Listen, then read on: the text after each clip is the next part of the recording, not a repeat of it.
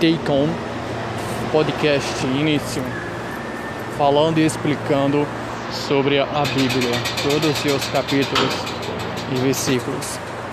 A partir de agora iniciaremos mais um podcast.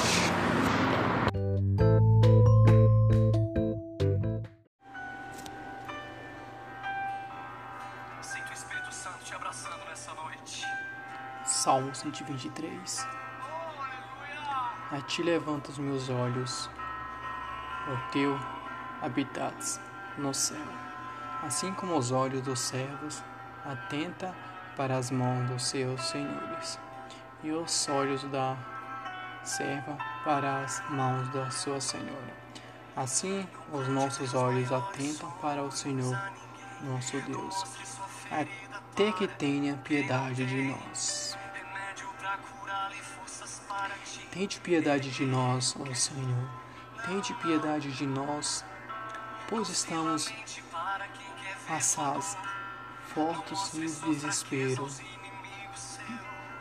A nossa alma está extremamente farta da zombaria daqueles que estão à sua vontade e do desprezo dos soberbos. Que habita nos céus é utilizada a referir-se que Deus não está apenas nos templos e igrejas, que são construídos pelas mãos humanas, mas em todos os lugares da terra, pois está prestes dentro das, das casas, nas florestas, nas ruas e onde houver qualquer tipo de vida. Se refere-se a Deus um pensamento, todo saibam, sabia que aquele que cria os céus não habitará somente os prédios construídos pelas mãos humanas, mas sim em todo lugar, em todos os lugares da terra, né? Tem gente que fala ah, que para ser salvo tem, temos que estar perantemente todos os dias na igreja, temos que estar em todo tipo de igreja diferente. Não, gente. Eu não estou falando para vocês não ir na igreja, não é isso.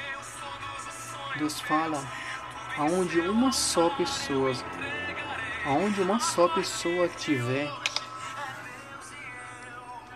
invocando e falando dele, ele estará ali presente no meio de todos, sabe? Pois antes uma boca clamante, na verdade, do que vinte bocas clamando em mentira. Mas o que é isso? Eu quero dizer o seguinte, muitas vezes em multidões, vamos dizer que na multidão ali tem 50, 60 pessoas ali orando a Deus, pá. No meio dessas pessoas ali, vamos dizer que 50%, 60% das pessoas estão fingindo. É famosa máscara, né? Os famosos cordeiros negros ali, né? Mas Deus fala: aonde estiver clamando meu nome, eu ali estarei, né? Mas já passamos ali, vamos falar mais um pouco. Tem uma passagem que diz que quanto mais olhamos para Deus com a intenção de servir, de amar, nós inspiramos nele, né? Mas é verdade, cada vez que a gente olha para cima e clamamos a Deus, nós já cada vez inspiramos nele ali, né? E ficamos mais inspirados e mais parecidos com ele. E ficaremos isso também se, se, relaciona, se relaciona com a corrida da vida, né? Se não nos distraímos tanto com as coisas mundanas e dermos chance para o amor de Deus, ganhamos a corrida para a felicidade e o sucesso, né? A gente tem que ver isso. Muitas vezes a gente clama a Deus, clama a Deus só quando quer alguma coisa, né? Mas não sabe clamar a Deus nesses momentos fartos, né? Saiba que independente da ocasião, independente das tempestades ou conquistas ali, devemos, sempre clamar a Deus, independente do momento, tá? Também devemos relatar ali que, que as pessoas que tinham fé em Deus eram obrigadas a, obrigadas a enfrentar né, de desprezo, zombarias, né? Até a gente vê isso hoje em dia ainda, né? A gente que acredita em Deus ali, que vive em comunhão com Deus ali, né?